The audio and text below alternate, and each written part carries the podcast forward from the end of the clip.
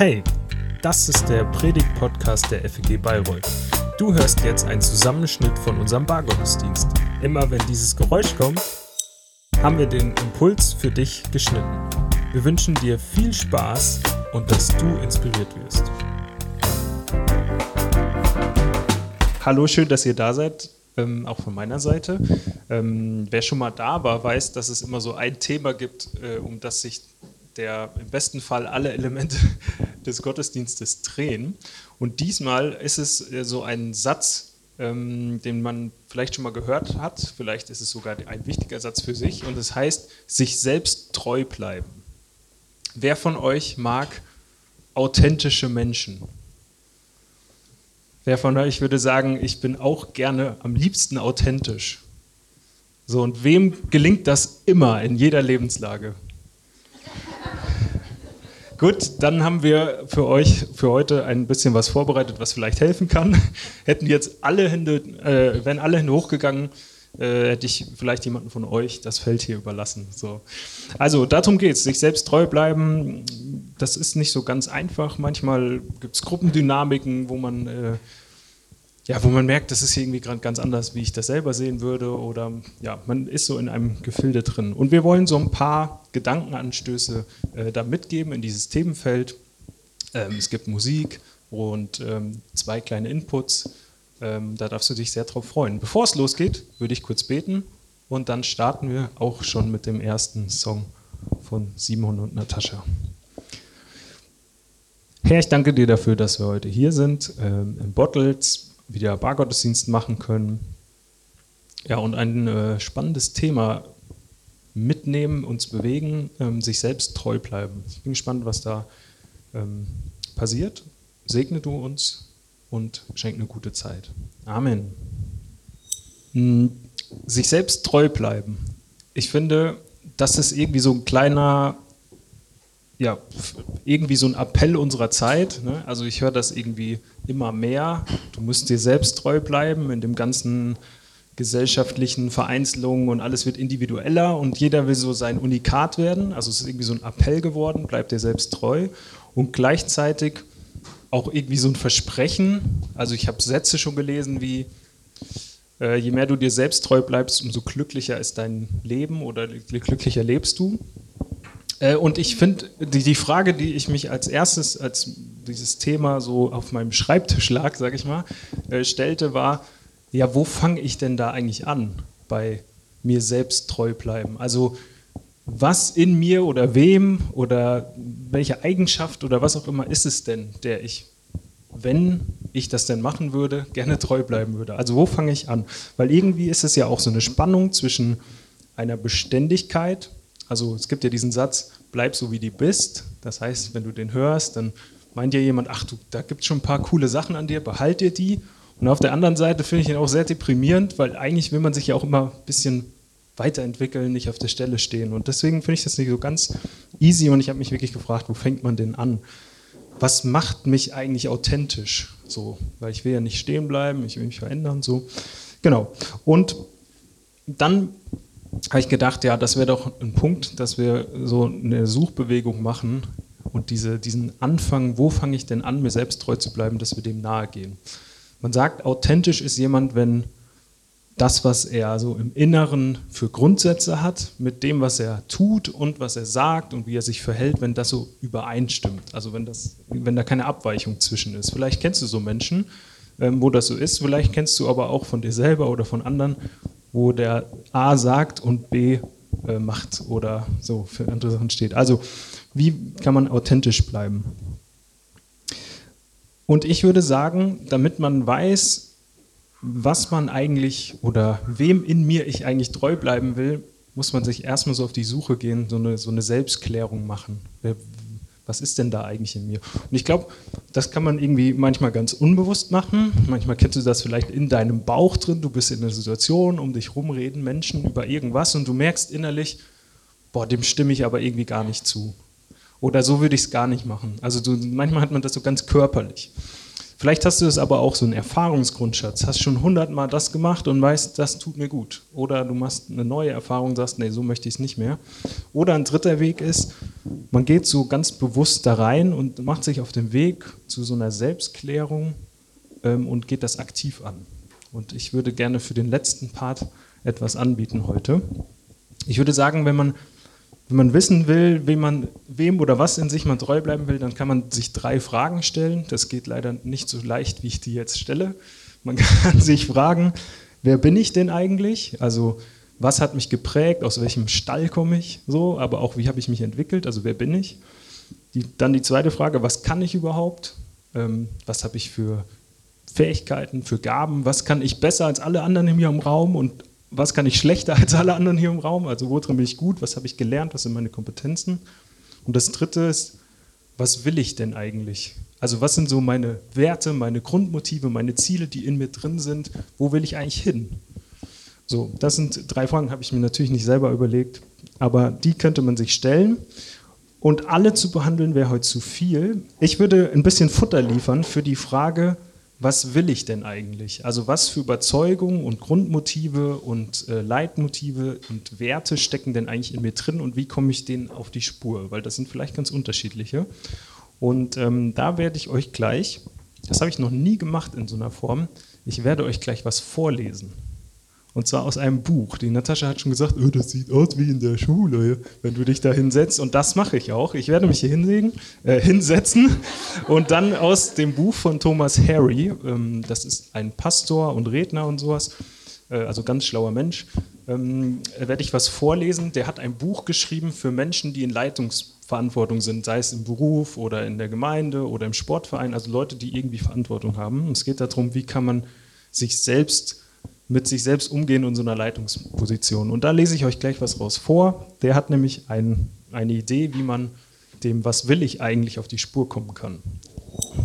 Ich muss jetzt erstmal mich selbst hier ein bisschen organisieren hier oben und die richtige Seite finden. Also ich, ähm, es geht um die Frage oder, oder um einen Beitrag dazu, wie kann ich denn überhaupt rausfinden, was ich eigentlich will? So, was sind meine, wie komme ich meinen Leitmotiven, meinen Grundsätzen, meinen Werten, die mich vielleicht bewusst oder unbewusst prägen, auf die Spur oder anders gesagt, wie kann ich die vielleicht sogar aktiv gestalten?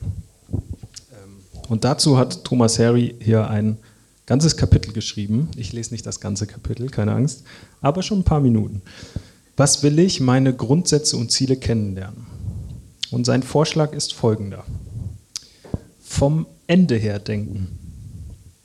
Seit meiner Kindheit trage ich die Tendenz in mir, mich zu verzetteln, zu viel Verschiedenes zu wollen und zu machen.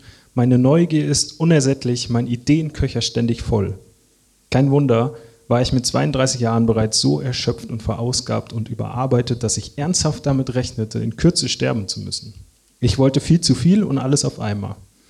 Aus schierer Not habe ich damals zwei persönliche Leitsätze formuliert eine Art Ausrufezeichen in der endlosen Fülle meiner möglichen Lebensentwürfe. Ein ganz einfaches Mission Statement. Es sollte mir im, oder soll mir im Dschungel meiner Wünsche und Ideen und Möglichkeiten vor Augen halten, was wichtiger ist als alles andere. Inspiriert hat mich die Übung Stephen R. Coffey, der könnte auch Coffee heißen, ich weiß nicht genau, sagen wir mal Coffey. Stephen R. Coffey in seinem Buch und die Idee ist ein bisschen makaber. Er sagt, man stellt sich dabei seine eigene Beerdigung vor. Wie sollen meine Kinder, meine Frau, meine Freunde und meine Gefährten auf mein Leben zurückblicken? Was sollen sie über mich sagen, wer ich für sie war, wie ich war und was mir wichtig war? Coffees These dahinter ist, dass die meisten Menschen, wenn sie vom Ende her denken, ziemlich genau eine Vorstellung davon bekommen, was ihnen im Leben eigentlich wichtig wäre. In der Gegenwart tun sie aber lauter Dinge, die davon wenig widerspiegeln. Der hektische Alltag, Beruf, Studium, Drängendes und Oberflächlichkeiten halten sie davon ab, dem, was sie sich eigentlich wünschen und was wichtig ist, Raum zu geben. Und das war auch meine Erfahrung. Und so feilte ich während mehrerer Wochen an zwei Leitsätzen, die Folgendes ausdrücken sollten. Erstens, was für eine Person möchte ich am Ende meines Lebens eigentlich sein? Also welche Charaktereigenschaften und Charakterzüge und Eigenschaften soll man wahrnehmen, wenn man es mit mir zu tun hat? Und zweitens, für welche Aufgaben und Anliegen möchte ich mich am Ende meines Lebens eingesetzt haben? Also welchen Beitrag will ich dort geben, wo ich mich aktiv einbringe, sei es in meiner Familie, im Beruf, im Sportverein, in der Gemeinde? Welchen Vorteil hat es, diese Fragen zu klären? Mir hilft es dabei, mich angesichts der Fülle meiner Wünsche und der täglichen Anforderungen des Lebens nicht selbst zu verlieren. Im Meer zu vieler Möglichkeiten gerät mir das Entscheidende, das Wichtige, das Notwendige, was mir wertvoll ist, aus den Augen. Ich brauche daher ein klares Bewusstsein für die wesentlichen Prioritäten in meinem Leben. Ich brauche einen leuchtenden Nordstern, an dem ich mich orientieren kann. Ich brauche griffige Eingrenzungen, die mir immer wieder sagt, was, ich, was gut ist und worauf ich verzichten kann. Was Gott, soweit ich es erkennen kann, am meisten von mir möchte. Und diese Klarheit ist so wichtig, weil heute und nicht morgen ist der beste Augenblick, um nach dem wichtigsten Anliegen und Werten zu leben. Weil heute hier beginnen muss, was am Ende leuchten soll. Weil ein Ideal ohne mutige Entscheidung ein Luftschloss bleibt. Ein Traum ist da, nur gebaut wird nie. Und seither lebe ich mit der einfachen Beschreibung einiger Eigenschaften, von denen etwas in Erinnerung meiner Mitmenschen nachhallen soll, wenn ich mal nicht mehr bin. Und mit einer Skizzierung eines Engagements, das einigen, an, den einigen Orten in meinem Leben, die weiter noch Spuren hinterlassen sollen. Ich zog mich damals ein Wochenende zurück, um zu beten und zu hören und meine Leitsätze zu formulieren. Und ein Kriterium war mir dabei wichtig, dieses Statement soll so formuliert sein, dass es in unterschiedlichen Lebenssituationen anwendbar ist. Der Fokus muss unabhängig von meiner beruflichen Tätigkeit lebbar sein und er muss auch im privaten Umfeld, also meiner Familie, bei meinen Freunden und meinen äh, Hobbys tragkräftig sein. Es muss in Worte fassen, was ich grundsätzlich sein und tun will in verschiedenen Lebensbereichen, auch wenn ich mal krank, arbeitslos oder Rentner werde eine Grundregel dabei, die Menschen, die mir am wichtigsten sind, müssen am meisten davon spüren. Meine Frau, meine Kinder, meine Freunde. Was nützt es vor dem Chef ein toller Hecht zu sein, während meine Familie an mir leidet? Wir, fordern heute, wir formen heute die Erinnerung derer, die bleiben, wenn wir gehen. Wir formen sie dadurch, wer wir sind und das durch das, was wir tun. Die stärkste Erinnerung werden diejenigen haben, die uns am besten kennen. Meine Lebensaussagen, so nenne ich meine beiden Leitsätze, sind für mich wie ein Navi im Alltagsdschungel. In erster Linie sind sie mir eine Hilfe fürs Gebet. Ich bitte Gott regelmäßig, aus mir diese Person zu machen, die ich da aufgeschrieben habe. Denn aus mir selbst heraus kann ich das irgendwie nicht so werden. Ich habe sogar manchmal die Tendenz dazu, das ganze Gegenteil davon zu sein. Es braucht Gottes Wirken an mir, damit das Wirklichkeit wird. Und mein zweiter Satz bezieht sich auf den Beitrag, den ich leisten möchte. Diese Worte erinnern mich daran, wo meine wichtigsten Fähigkeiten und Gaben liegen. Sie unterstreichen, welche Anliegen und Schwerpunkte Gott mir anvertraut hat. Und wenn mich mal wieder eine Idee packt oder jemand kommt, der mich für etwas gewinnen will, dann bitte ich um Bedenkzeit und frage Gott, passt das zu dem, was du mir im Blick auf meinen Fokus aufs Herz gelegt hast? Wenn nicht, gibt es aus deiner Sicht irgendeinen Grund, diesen Schwerpunkt zu verlassen? Und die Antwort bleibt in 90 Prozent der Fälle, bleib bei deiner Sache. Hier wirke ich die schönsten Früchte. Diese zwei Sätze, das hilft mir, mir selbst treu und Gott treu zu bleiben und viele andere gute Optionen sein zu lassen. Es hat mich in den vergangenen Jahren von den vielen Nebengleisen, Nebengleisen bewahrt oder von ihnen weggeführt. Es erinnert mich, es erinnert mich an das, was mir das Wichtigste ist, was zuerst auf die Agenda muss und auf, auf die Prioritätenliste nach oben gehört. Der Rest muss hinten anstehen und fällt dann früher oder später eh weg. Am Ende unseres Lebens zählt, was bleibt, was wirklich war. Nicht unser ungelebtes Ideal, nicht unsere diffusen und überbordenden Wünsche in einer Zeit, in der die Optionen und Möglichkeiten privat und beruflich immer überschaubarer, unüberschaubar werden, brauchen wir eine Selbstklärung, die uns vor Augen führt, was wir wollen und was wir sollen. Dieses Ja zu wenigen stärkt unser Nein zu den unendlich vielen zusätzlichen Möglichkeiten, die es noch gäbe. Und dann setzt er noch mal ein paar Seiten lang an, wie man jetzt diese Aussage formulieren kann. Das äh, können wir im Nachgang äh, selber nachlesen, wenn euch das interessiert. Ähm, mich hat dieser, ja, dieser Impuls von ihm inspiriert und zwar auf zwei Ebenen. Ähm, ich finde diese Methode vom Ende her zu denken, auch wenn das im ersten Moment makaber klingt, ähm, eigentlich ziemlich clever.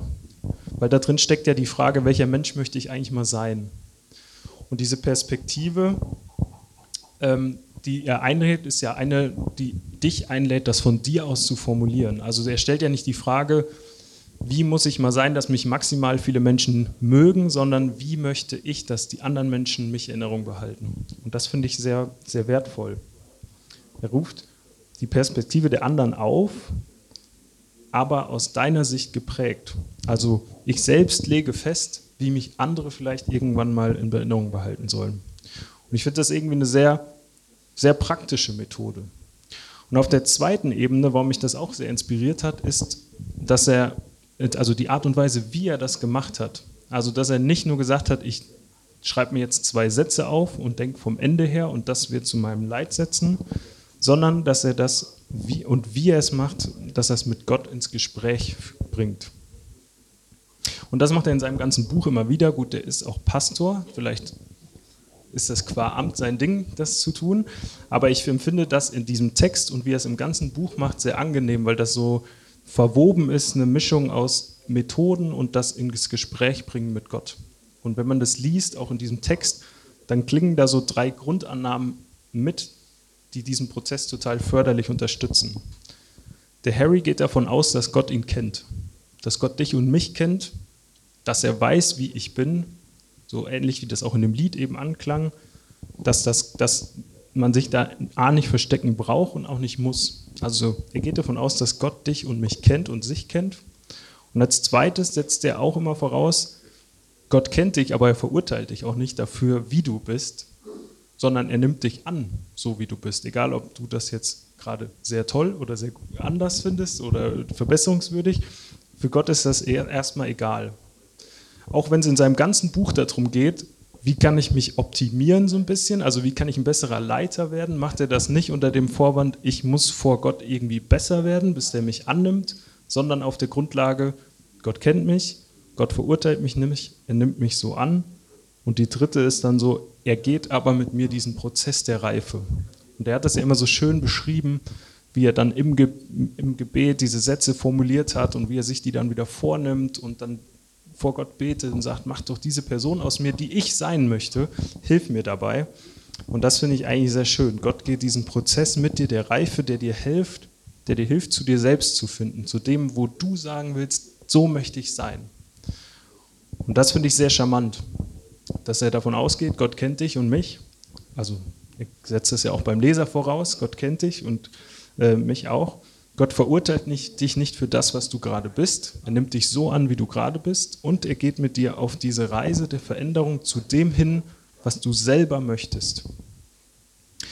Und ich lade dich ein, vielleicht ist das eine Methode, wenn du dich fragst, ey, wie kann ich denn mir selbst treu bleiben? Vielleicht ist diese Methode was, dass du sagst, boah, ich formuliere einfach mal zwei Sätze. Also einmal, wie möchte ich eigentlich sein am Ende meines Lebens? und welchen Beitrag möchte ich geleistet haben? Wo sollen ja, mein Licht weiterleuchten, wenn ich mal nicht mehr da bin? Und ich lade dich ein, bring das ins Gespräch mit Gott, weil er dich kennt, weil er dich nicht verurteilt für das, was du bist und weil er mit dir diesen Prozess der Reife gehen möchte und das an dir wirken kann. Wenn ihr Lust habt, könnt ihr euch jetzt ein paar Minuten austauschen, so, so eine erste Spur in diesem vom Ende her Denken machen. Also stell dir vor, in vielen, vielen, vielen, vielen Jahren wäre deine Beerdigung. Wie blicken die Menschen, die dort sind, auf dich zurück? Wie wünschst du dir, dass sie über, was sie über dich sagen? Was, wer du für sie warst, wie du warst und was dir wichtig ist? Wer warst du für sie? Wie warst du? Und was war dir wichtig? So ein paar Minuten.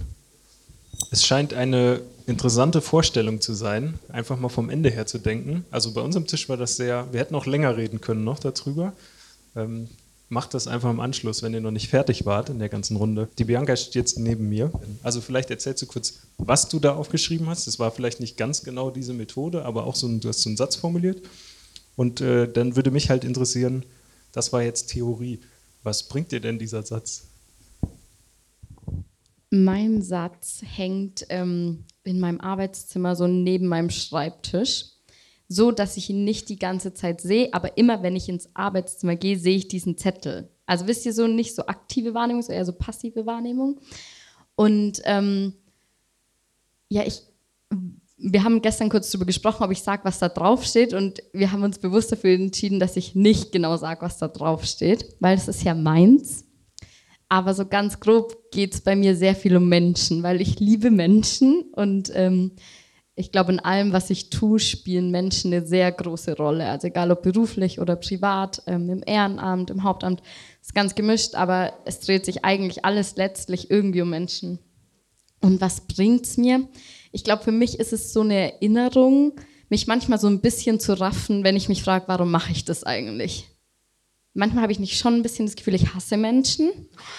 Und eigentlich mag ich ja Menschen und das ist so ein bisschen meine Erinnerung. Ähm, so dieses, boah, eigentlich ist es das, wo ich voll glaube, dass Gott mich voll begabt ähm, oder begabt hat und wo ich auch irgendwie eine Ausbildung habe und ähm, was ich dadurch einfach nutzen kann. Und das ist so meine persönliche Erinnerung und manchmal auch so ein bisschen so eine Herausforderung, wenn es um den nächsten Schritt geht.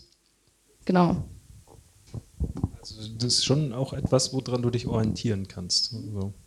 Und warum hast du es auf eine Postkarte geschrieben? Oder hast du es überhaupt gesagt gerade? Ja, ne? ich weiß, dass es auf einer Postkarte steht, aber du hast gesagt, du hast es aufgehangen so äh, auf einer Postkarte. Warum? Ich finde dieses, po also ich liebe Postkarten, das weiß auch jeder meiner Freunde und ich kriege ziemlich viele Postkarten, weil es jeder weiß. Immer herzlich willkommen, winkt mit dem Zaunpfeil. Ähm, und für mich ist dieses Format irgendwie so praktisch, weil so, es ist so klein, dass es nicht so wie so ein Riesenplakat an der Wand hängt. Und es ist aber so groß, dass ich es wahrnehme. Und wenn aber jemand jetzt reinkommt, sieht er nicht als allererstes diese Postkarte, sondern es ist so einfach so ein Teil von meinem Leben. Und deswegen mag ich das einfach. Das fügt sich so ein in das Ganze und trotzdem ist es was Besonderes, so wie auch jede Postkarte besonders ist. Also hast du quasi das als ein Symbol gewählt, was du eh magst und hast es da drin. Also man könnte auch einen Stein nehmen oder so und das da drauf stellen. Okay. Und letzte Frage. Der Thomas Harry, der hat das ja nicht einfach nur geschrieben, sondern das auch in so einem reflexiven Glaubensprozess, sage ich jetzt mal, gemacht. Und, ähm, wie steht dieser Satz von deiner Postkarte in Verbindung mit deinem Glauben oder steht er überhaupt in Verbindung? Ja, ich glaube, bei mir steht es schon in Verbindung. Zum einen, weil ein Teil davon ähm, Gott selbst ist, also so eine Perspektive, die Teil meines Satzes ist oder meiner Vision oder meiner Mission. Ähm, und zum anderen war für mich dieses Aufschreiben Teil von einem längeren Entwicklungsprozess. Und ich glaube, durch diesen Entwicklungsprozess bin ich viel mit Gott gegangen. Ähm, aber ich bin auch sehr rational rangegangen. Also ich glaube, ich bin ein sehr emotionaler Mensch, aber gleichzeitig auch in manchen Punkten sehr straight und glaub. Und es ist manchmal ein bisschen paradox, glaube ich, aber in dem Punkt konnte ich das irgendwie wieder so vereinen. Und deswegen hängt es auch beim Schreibtisch, weil ich glaube, dass mein Glaube auch eine Relevanz hat in meinem normalen Leben und auch an meinem Arbeitsplatz. Genau. Ja, vielen Dank dir. Das war unser Bargottesdienst. Schön, dass du zugehört hast. Wir freuen uns, dich das nächste Mal live vor Ort begrüßen zu dürfen. Alle Termine und vieles weiteres findest du in unserer eigenen App. Such einfach in deinem App Store nach FED Bayreuth. Also, bis bald. Gott segne dich.